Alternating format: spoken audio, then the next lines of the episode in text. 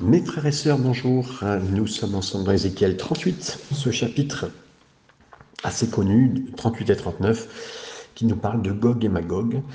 On va essayer de voir certains points et on va dire, euh, sur ce que je vous donnerai, c'est l'avis de plusieurs euh, plusieurs interprètes donc euh, au niveau de ces instants. Donc lisons ensemble euh, ce chapitre 38 qu'on pourrait appeler la défense de Gog et la défense d'Israël. On peut lire ensemble d'abord euh, les trois premiers versets qui va nous parler de la parole de l'Éternel me fut adressée en ces mots. Fils de l'homme, tourne ta face vers Gog, au pays de Magog, vers le prince de Roche, de Méchec et de Tubal, et prophétise contre lui tu diras, ainsi parle le Seigneur l'Éternel, voici j'en veux à toi, Gog, prince de Roche, de Méchec et de Tubal. Donc Dieu est contre Gog, du pays de Magog. Euh, il nous est dit ici, me fut adressé bien sûr à la parole de l'Éternel, Fils de l'homme, tourne ta face vers Gog, dans le pays au pays de Magog. Donc, dans ce contexte général, qui était la restauration d'Israël, donc il faut attendre qu'Israël soit restauré, ce qui est fait aujourd'hui, ici Ézéchiel a prophétisé contre Gog. Gog, qui signifie un souverain, et Magog, c'est-à-dire le lieu de Gog. Et ici, Gog, c'est noté comme le prince de Roche, Méchec et Tubal. Alors, identifier Gog et la bataille décrite dans ce chapitre a intéressé des interprètes et des étudiants de la prophétie biblique depuis les temps anciens. C'est un problème difficile sans une solution entièrement claire pour plusieurs raisons. D'abord, il n'y a pas d'autre description, de description dans l'Ancien Testament ou de connexion avec Gog, euh, à part un Chronique 5.4, qui semble avoir euh, des choses qui sont euh, en rapport avec ce passage un peu. Et Gog semble être pleinement nouveau et un, ennemi étranger à Israël jusqu'à maintenant. C'est-à-dire qu'on n'a pas connu cet ennemi jusqu'à maintenant. Donc euh, on a déjà parlé des ennemis d'Israël, mais là, euh, nullement celui-ci. On parlait de l'Égypte, on a parlé de la Syrie, on a parlé des Philistins, des Cananéens, de tous ceux qui ont été les ennemis, mais jamais ce Gog-là.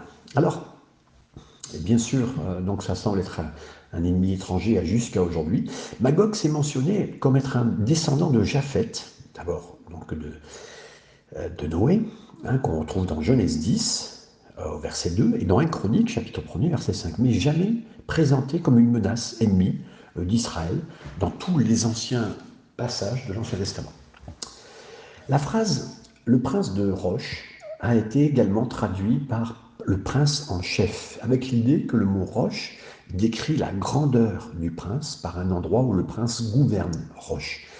Les traducteurs et les interprètes sont, ne sont pas d'accord si le, prince de Roche euh, ou, être le prince en chef, est-ce que c'est vraiment Roche une ville ou est-ce que c'est Roche euh, le, prince en chef? Voilà, c'est pas évident du tout déjà des interprétations de départ. Si Roche est compris comme le nom d'un peuple, il n'y a aucune connexion ou référence dans l'Ancien Testament jusqu'à ce moment-là. Et il y a beaucoup qui pensent que Roche serait la Russie ou les Russes. Mais la seule preuve directe de cela, c'est la similitude du son du nom. Donc euh, imaginez, hein, je vous dis que c'est Roche, euh, donc en hébreu, qui est pas loin de Russie, russe. Voilà. Méchèche et Tubal, c'était des peuples au nord d'Israël, quelque part vers la mer Noire, la mer Caspienne, et ce sont des peuples qui ne sont pas connus ailleurs, pareil dans l'Ancien Testament, pour toute menace ou animosité contre Israël de l'époque. Alors bien que les noms Méchèche et Tubal ont un son similaire à Moscou et à Tobolsk, qui sont les villes euh, russes, les seuls noms de résonance similaires ne suffisent pas à faire lier euh, ce lien, entre guillemets, de Russie et ces villes. Notez aussi qu'aucun des ennemis né dans euh, les anciens temps, lequel on est familier hein, comme hostile à Israël, c'est une nouvelle confédération, une nouvelle, donc un nouveau style d'ennemi, un nouvel antagonisme, comme le signale Morgan. Plusieurs commentateurs plus âgés, Mathieu Poul, John Trapp, Adam Clark, ont identifié Gog comme, à l'époque euh, qu'on a connu euh, au 5-6e siècle avant Jésus-Christ, qui était Antiochus Épiphane, un grand persécuteur du peuple juif dans la période entre l'ancien et le Nouveau Testament. Donc c'est vraiment une conclusion improbable. Alors, Gog, comme un roi qui a vécu plus d'une centaine d'années, avant le temps d'Ézéchiel. On revoit ça, Gog, ou Giggs, le, roi de Lydie, hein, de Lydia ou de Lydie. C'est vraiment une, connexion improbable. Euh, donc, bien sûr, euh, c'est un, descendant de Japheth, hein, comme je vous l'ai dit tout à l'heure, de Genèse chapitre 10, verset 2. Feinberg expliquera que Roche, les écrivains byzantins et arabes ont mentionné un peuple appelé Russe, euh, appelé Russe, RUS, habitant le pays de Taureau et comptant parmi les Scythiens. Il y a eu beaucoup d'écrivains qui, ont, connecté le mot Roche avec les Russes. Ce n'est pas entièrement euh, accepté par tous aujourd'hui, mais voilà, c'est un petit peu d'où on peut trouver. Ça tente d'identifier Roche avec Russie, et donc Meshech avec Moscou, Tubal avec Tobolsk, les deux villes en Russie. Mais on a du mal à défendre des raisons linguistiques, hein, euh, pour des raisons linguistiques, entièrement cette, cette proposition. Donc bien sûr, ça n'exclut pas la participation de la Russie moderne dans cette histoire, puisqu'elle est située dans le nord hein, par rapport à Israël, Ézéchiel 38.6, Ézéchiel 15, Ézéchiel 39, verset 2. Mais elle ne l'exige pas non plus, comme le signale Wims. Méchèche et Tubal. Les données bibliques et extra-bibliques, bien que claires, n'impliquent pas que Méchèche et Tubal se réfèrent à des zones ou à des pays géographiques de l'Orient, de l'Est, l'Est de la Turquie moderne au sud-ouest de la Russie ou nord-ouest de l'Iran, comme le signale Alexander. Euh, toutes ces spéculations, donc c'est pas du tout évident. Hein, euh, euh, certains ont dit même que Meshech représentait les, musulmans, Tubal représentait les catholiques, et que c'était à la fin des temps une coalition entière de leur peuple qui mettait leurs forces catholiques et musulmans ensemble pour former une religion nouvelle pour attaquer. Donc je vous dis, les spéculations étaient nombreuses je resterai plus quand même sur euh, ce fondement, en tout cas que Gog et Magog seraient la Russie. Voici, je suis contre toi, ô Gog, le prince de Roche. Bien que le nom avec résonance similaire ne s'identifie pas, comme je vous l'ai dit, à la Russie, mais cette édification, identification correspond bien à ce que nous avons sur Gog et Roche. Nous savons que c'est un nouvel ennemi auparavant sans nom, Hein, par rapport à Babylone ou la Syrie ou l'Égypte qu'on a connu. Hein. Mais ce souverain-là, Gog, règne sur plus d'une personne, y compris Meshech et Tubal. Un territoire de Gog qui se trouve dans l'extrême nord en ce qui concerne Israël, comme le dit Ézéchiel 38.15. Contrairement aux Égyptiens, aux Assyriens, aux Babyloniens, dans lesquels Judas avait des contacts fréquents, les peuples du nord lointain été entourés de mystères. On ne connaissait pas tous ces groupes qui étaient aussi lointains. Et les rapports sur des groupes de personnes qui filtrait parce qu'il parlait de peuples sauvages, brutal, barbares. Cette combinaison de mystère et de brutalité a fait que Gog et ceux qui étaient avec lui sont des symboles parfaits d'ennemis euh, qui veut dire qui soulèvent contre Dieu et qui soulèvent contre son peuple, comme le signale Bloch. Feinberg, il a écrit en résumé qu'Ézéchiel 38-39 sont interprétés littéralement d'une confédération qui viendra du Nord. Donc la Russie peut être faire partie de cela. Ça viendra des nations qui sont sur les mers Noires, sur les mers Caspiennes, la Perse, l'Afrique du Nord, qui envahiront la terre promise après sa restauration par Israël. Versets 4 à 6. Je t'entraînerai et je mettrai une boucle à tes mâchoires. Je te ferai sortir toi et toute ton armée, chevaux et cavaliers, tous vêtus magnifiquement, troupes nombreuses portant le grand et le petit bouclier, tous maniant l'épée, et tous ceux euh, et, avec eux ceux de la Perse, euh, d'Éthiopie et de Put, tous portant le bouclier et le casque, Gomère et toutes ces troupes, continue verset 6 jusqu'au bout, la maison de Togarma à l'extrémité du septentrion, et toutes ces troupes, peuples nombreux qui sont avec toi. Donc là, euh, je vais me tourner et mettre un, comme il est dit littéralement ici, bon, certains parleraient en, des crochets. Hein. Là, ici, c'est euh, le terme exact, je t'entraînerai, je mettrai une boucle. Hein. C'est vraiment une boucle, un crochet. C'est Dieu promet d'apporter à, toute cette armée qui est contre Israël, et quel que soit qui est Gog, les motivations pour attaquer et envahir Israël vont être là. Donc, mais derrière leur motivation d'attaquer et d'envahir Israël pour un but économique, Dieu a un but divin qui est primordial en cela.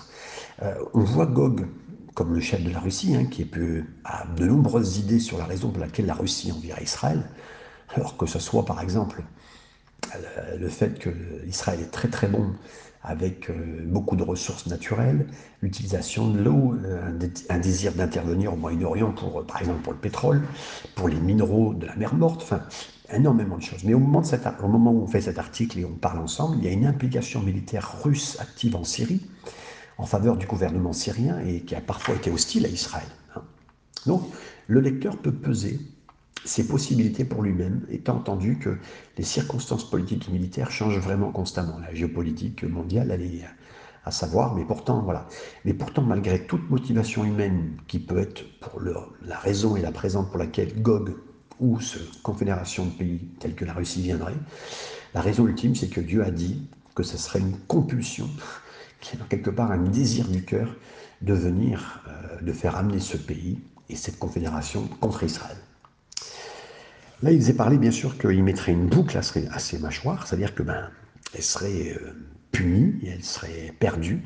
Euh, je te ferai sortir toi et toute ton armée, chevaux et cavaliers, hein, tous vêtus magnifiquement. Alors Ézéchiel décrit l'armée avec des termes qui avaient du sens pour lui, qui étaient pertinents. Il s'est mis à voir, et là, mes amis, j'aimerais vous dire, on parle de révélation, on parle de gens qui sont capables d'avoir des révélations. J'aimerais vous dire que je crois encore aujourd'hui, bien sûr, que les écrivains tels que Daniel, Ézéchiel et d'autres ont eu des révélations. Ils ont vu des, comme si on était une télévision devant eux avec des images. Euh, Dieu a montré, au travers de tout cela, euh, des images que lui pouvait comprendre. Qu'un grand peuple venait, euh, il n'aura pas montré des hélicoptères, des chars, il n'aurait pas compris. Mais des choses, voilà, on parlait souvent par exemple que quand on parle de la guerre dans le, dans l'Ancien Testament, on voit une épée. Donc voilà, cet homme comprenait. Mais là, le prophète, il a vu une manifestation euh, finale, qui est pour la fin des temps, qui est pour nous, hein, euh, un antagonisme contre Dieu, mais contre son peuple. Il a vu cette force formidable qui est venue, la plus puissante alliance qui s'est jamais vue et qui a jamais euh, été si forte contre Israël. C'est Morgane qui le précise. Donc ces versets créent vraiment l'impression que Gog est une puissance impériale, avec des vastes ressources militaires, comme le précise Bloch, et on le sait aujourd'hui, fait partie des plus, grands, euh, des plus grandes forces militaires mondiales. Voilà. Et certains ont eu une grande difficulté de, parler parce que du fait qu'on mette une armure, qu'on parle de boucles, de, de crochets, de boucliers, d'épées, de casques, tout ça, euh, pour notre époque aujourd'hui, c'est différent. Mais Dieu a voulu parler. Et il n'aurait pas pu présenter des images actuelles à des gens de l'époque parce qu'il n'aurait même pas su de quoi il parlait. À certains moments, ça s'est passé. Hein. Je pense qu'il y a des visions d'Ézéchiel qu'il a eues sur des choses euh, très pratiques qu'il n'aurait pas pu comprendre et qu'il a manifesté dans ses explications. Pareil, euh, l'Apocalypse hein, de Jean, il a vu des choses qu'il ne comprenait pas. Mais il y a des moments, Dieu a montré des, des, parfaites euh, images que quelqu'un peut comprendre pour lui dire qu'il allait avoir une guerre et un peuple confédéré qui allait venir contre lui. C'est Feinberg, bien sûr, qui fait cette remarque. On parle de Perse, Éthiopie, Libye qui sont avec eux. Donc là, c'est de l'extrême nord. Ézéchiel 38-15 en parle aussi. Gog avait des alliés à l'ouest, la Perse, le sud, l'Éthiopie, à l'est, la Libye, la Libye à côté d'Israël. Puis, Gomer et toutes ses troupes, la maison de Togarma, à l'extrême nord. La plupart des regards sur Gomer en tant que peuple de Cappadoce en Turquie moderne. Hein. La maison de Togarma, c'est considéré comme un peuple arménien au nord d'Israël. Donc vous voyez, vraiment, des, sur des choses connues. Hein. Commerce, c'est probablement l'ancien euh, les Cimériens. Et euh, Bet Tomarga, c'est peut-être l'ancien Tilgarinu au sud-est de la mer Noire. Alexander qui le précise. je, n'ai pas cette connaissance euh, de certains points. Je vous cite simplement ce que des grands auteurs nous ont laissé. Gomer était identifié une tribu sauvage vivant dans, la mer Noire, au nord de la mer Noire, peut-être aussi loin à l'ouest, dans la, péninsule de la Crimée. Euh, et vous savez que la Crimée, euh, c'était un, des points actuellement hein, sur la guerre qu'on a entre l'Ukraine et la Russie. La Crimée a eu un grand rôle et on voit que la continuation se fait. Donc on retrouve des ramifications historiques actuelles avec la Crimée, avec, euh, avec la Russie. La mention de nations spécifiques communique au moins deux impressions. Les nations alliées, à et Magog, viendront de toutes les directions. Le chiffre 7 peut parler d'une parfaite coalition ou d'un vrai nombre de, de sept personnes, de sept pays.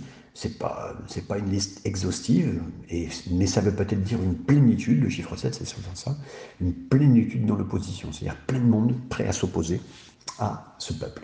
Versets 7 à 9, je continue avec vous. Toi et toute ta multitude assemblée autour de toi, sois leur chef. Après bien des jours, tu seras à leur tête. Dans la suite des années, tu marcheras contre le pays dont les habitants échappés à l'épée auront été rassemblés d'entre plusieurs peuples sur les montagnes d'Israël, longtemps désertes, retirés du milieu des peuples. Ils seront tous en sécurité dans leur demeure. Tu monteras, tu t'avanceras comme une tempête, euh, tu seras comme une nuée qui va couvrir le pays, toi et toutes les troupes et les nombreux peuples avec toi. Amen.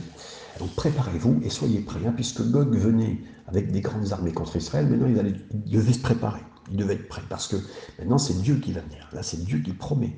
Il servirait euh, ce peuple-là et ses confédérés serviraient de but à Dieu, mais maintenant, j'aimerais vous dire, Dieu dit prépare-toi, sois prêt, parce que moi j'arrive.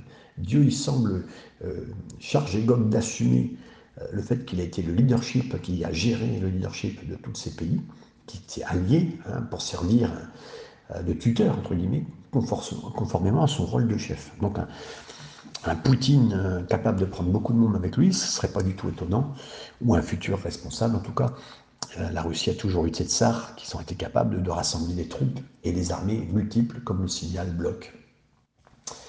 Après de nombreux jours au cours des dernières années, donc cette prophétie de Gog et Magog ne sera pas réalisée bientôt, mais sera accomplie dans les derniers jours. Il viendrait contre Israël pour avoir été euh, ramené de l'épée, et beaucoup de gens. C'est vraiment l'accomplissement de, prophétie. Donc euh, voilà. Et donc, euh, ces phrases qu'on voit ici, c'était normalement utilisé pour une période qui était indéterminée. voilà, c'était on, situe les mots qui sont utilisés, c'est miyamin rabin, euh, c'est des mots qui sont utilisés pour parler des fois, pour atteindre jusqu'au bout de l'espace-temps, jusqu'au bout des temps, jusqu'au temps de fin. C'est Alexander qui le dit. On retrouve cette même notion, ce même mot dans Jérémie 32, 14 et Daniel 8, 26, Osée 3, 4. Donc on voit l'attaque, elle finira à venir dans les dernières années, mais il y a, il y a vraiment une indication eschatologique claire, ça veut dire en rapport avec le retour de Jésus. Donc la restauration d'Israël, c'est un acte de Gog et Magog, mais après Dieu qui gagne contre ce rassemblement. Vous montrez, euh, vous montrez, je relis bien le texte pour bien m'en inspirer avec vous et bien le lire. Euh, vous serez rassemblés entre les peuples, ils seront en sécurité, tu monteras d'avance comme une. Tu monteras, tu t'avanceras comme une tempête.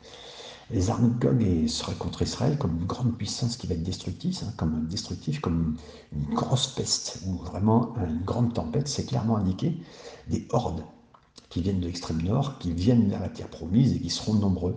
Voilà, une invasion pouvant réussir à, être supérieure à ce qui est jamais connu jusqu'à maintenant, que toute l'histoire n'a jamais raconté, comme le signal Feinberg. Et cette notion de tempête, c'est violent, des bruits, c'est confus, c'est tumultueux, c'est une dévastation et ça vient comme un nuage. C'est-à-dire qu'ils sont tellement nombreux que voilà, c'est waouh, on a l'impression que vous avez déjà vu ça, ces grandes tempêtes, euh, cataclysmes qu'on voit dans beaucoup de pays. Voilà, comme le signal poule, on verra ça de loin. Verset 10 à 13, on continue. Ainsi parle le Seigneur l'Éternel en ce jour-là. Des pensées s'élèveront dans ton cœur, tu formeras de mauvais desseins, tu diras, je monterai contre un pays ouvert, je fonderai sur des hommes tranquilles, en sécurité dans leur demeure. Tous dans leurs habitations sans murailles, et n'ayant ni verrou ni porte, j'irai faire du butin et me livrer au pillage, porter la main sur les ruines euh, habitées, sur un peuple recueilli du milieu des nations, ayant des troupeaux et des propriétés, et occupant des lieux élevés du pays. Verset 13, Séba et Dédan, les marchands de Tarsis, euh, et tous leurs lionceaux se diront, euh, viens-tu pour faire du butin? Est-ce pour piller que tu as rassemblé cette multitude, ta multitude, pour emporter de l'argent et de l'or, pour prendre des troupeaux et des biens, pour faire un grand butin? Donc là, vous verrez, hein, ce mauvais plan qui est là, Dieu a délibérément tiré sur Gog et ses alliés pour venir. D'abord, il les a attirés là, hein, verset 4, et en même temps, Gog a été provoqué dans sa propre désir de mauvais plan pour une mauvaise pensée qui va retomber contre lui. Donc Dieu n'a pas, euh, n'a pas entraîné par sa non-volonté. Hein. Voilà, je vais venir, c'était dans son cœur, il voulait venir déjà contre Israël, c'est dans son cœur. Mais il a accentué cette pensée. Euh, il va venir contre les, terres, les villages, où il n'y a pas de mur. Cette pensée maléfique ici, c'est que Gog est, venu contre Israël, il savait que les, en les attaquant, il s'assemblait, il semblait à Israël sans défense. Euh, et il allait tout euh, assiéger le pays. Hein. Et le second ici, c'est pour prendre le pillage, pour prendre les butins, attaquer il y avait vraiment dans, attaquer Israël pour un intérêt économique, un intérêt de finances, de, ressources. Voilà. Et donc, il y avait, parce que la terre qui est actuellement, c'est une terre qui devient de plus en plus prospère, et un endroit géopolitique très intéressant. Donc Gog a calculé une attaque contre le peuple de Dieu qui serait relativement facile et extrêmement rentable. C'est Smith qui le précise. Hein. Aussi soit clair que ça a noté, ben, l'invasion de Gog et ses alliés, c'était une invasion non pas sur une terre désolée, donc un ancien Israël, mais vraiment le nouvel Israël qu'on connaît aujourd'hui, euh, dans lequel le peuple de Dieu était vu comme habité en paix et prospérité. C'est ce qu'ils vivent en ce moment, comme le signale Morgan. Et là, au milieu du pays, il y a eu cette dimension, bien sûr, d'avoir et de chercher le centre un petit peu de la Terre. Et là, comprenez bien, au milieu du pays, ça précise bien que pour nous, et pour la Bible, et pour Dieu, Jérusalem est bien le centre du monde. Ce texte, il considère plus qu'une capitale politique, hein, surtout que Jérusalem n'est même pas considéré être la, capitale d'Israël, euh, seulement reconnue par, euh, par les États-Unis et par Israël elle-même. Mais là, ce qu'on voit bien, c'est la base même de l'ordre historique du monde. C'est Water and Hop qui le ressignale. Et même la littérature de rabbin, rabbinique, elle stipule que c'est le navel qu'on appelle, c'est-à-dire le centre du corps humain. C'est ainsi que le pays d'Israël est le navel du monde, situé au centre du monde, le centre de voilà, Jérusalem, le centre du pays d'Israël, avec le sanctuaire, donc là le, le lieu saint, Jérusalem le centre d'Israël de Jérusalem, un lieu saint, le sanctuaire, l'arche, le centre du lieu saint, la pierre première, euh, parce que le monde a été fondé avec cette création de cette pierre-là, quelque part. C'est Feinberg qui le dit.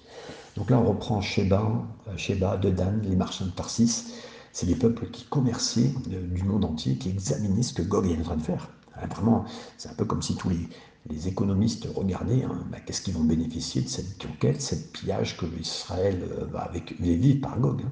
Et Sheba, c'était des peuples de tendance arabe. Tarsis, c'était identifier certains comme la Grande-Bretagne. Euh, il peut s'agir aussi de l'Espagne, mais ou la Sardaigne.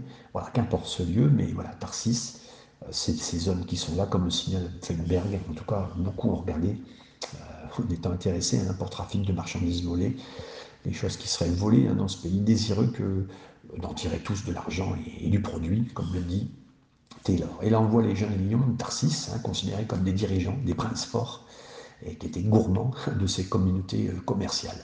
Feinberg en, reparle. Versets 14 et 17.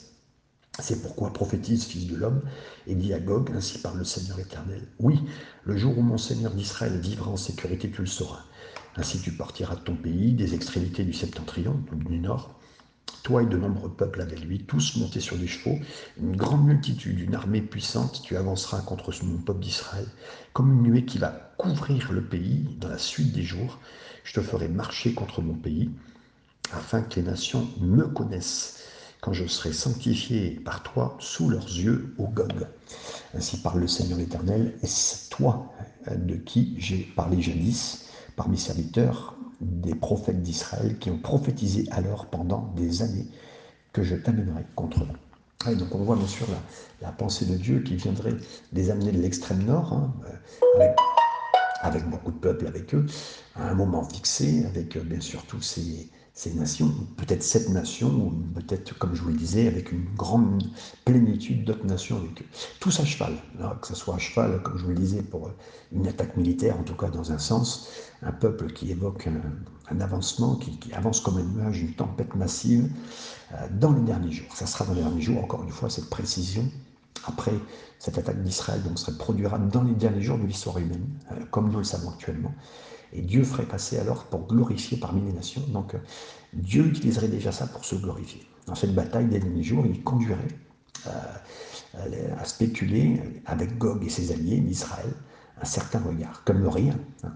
mais vraiment une parabole prophétique de ce qu'il dit, Dieu protégera son peuple. Et là, il y a une telle approche occasionnelle de ces chapitres que ça semble marquer vraiment une sérieuse considération du texte et du sens. Hein. Donc Dieu dit bien, je m'occuperai, je vais vous montrer. Et à la fin des temps, Dieu montrerait vraiment son intérêt et son cœur, et qui s'occuperait, il montrerait à tous les peuples euh, toutes ces choses. Euh, on ne sait pas grand-chose sur l'attaque de Gog contre Israël. On sait juste qu'ils seront collectivement bien ensemble et que ce chef du Nord euh, n'est pas un ancien ennemi, qui sera motivé par des plans maléfiques, comme le dit Ézéchiel verset 10, verset 8, dans les derniers jours. Euh, beaucoup d'alliés, versets 1 à 6, l'Iran est en moderne actuel, et l'Iran, c'est actuellement sa situation avec tout ce qui est bombe atomique et tout le reste.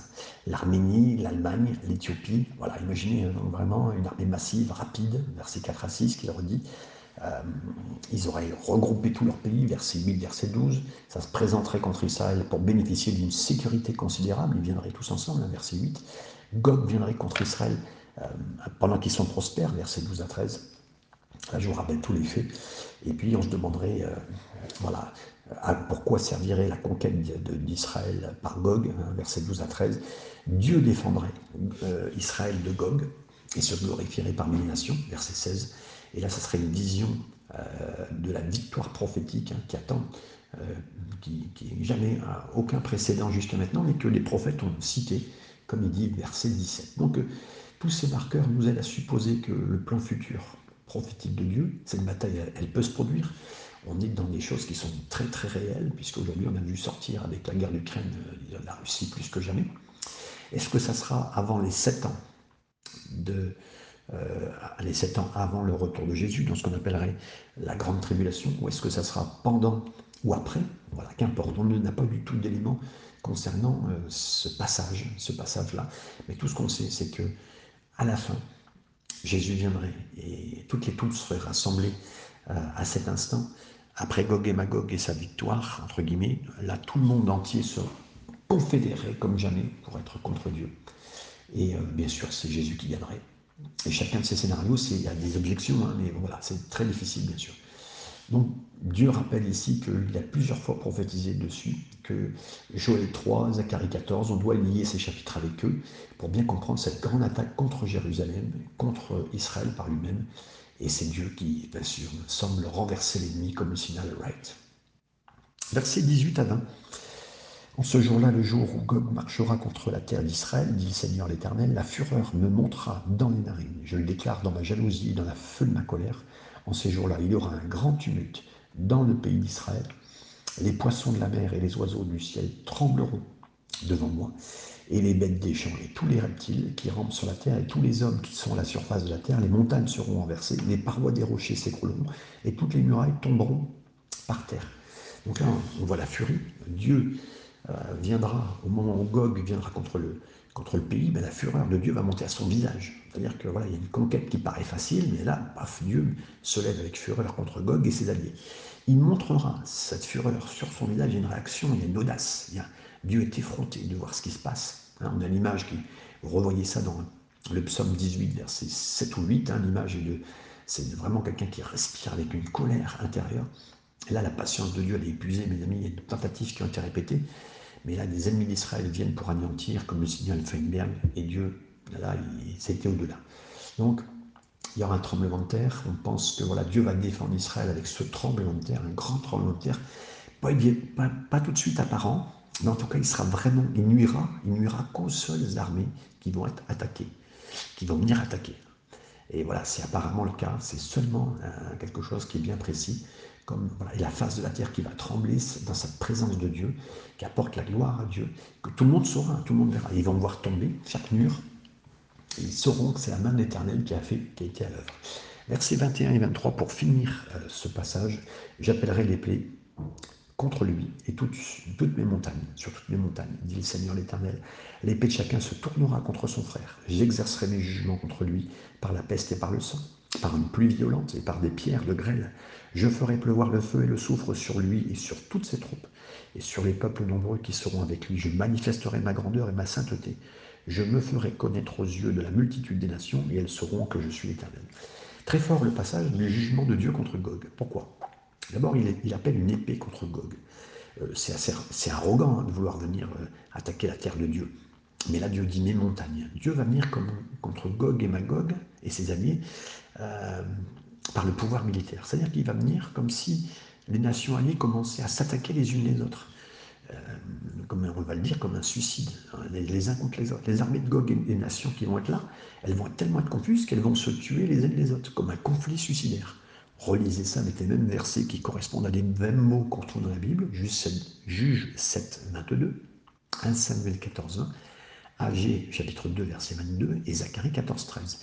Et là, le Seigneur va surnaturellement les détruire, comme le signale Alexander. Donc c'est ce qu'on voit dans ce passage. Je vais rendre un jugement avec la pestilence, l'effusion du sang.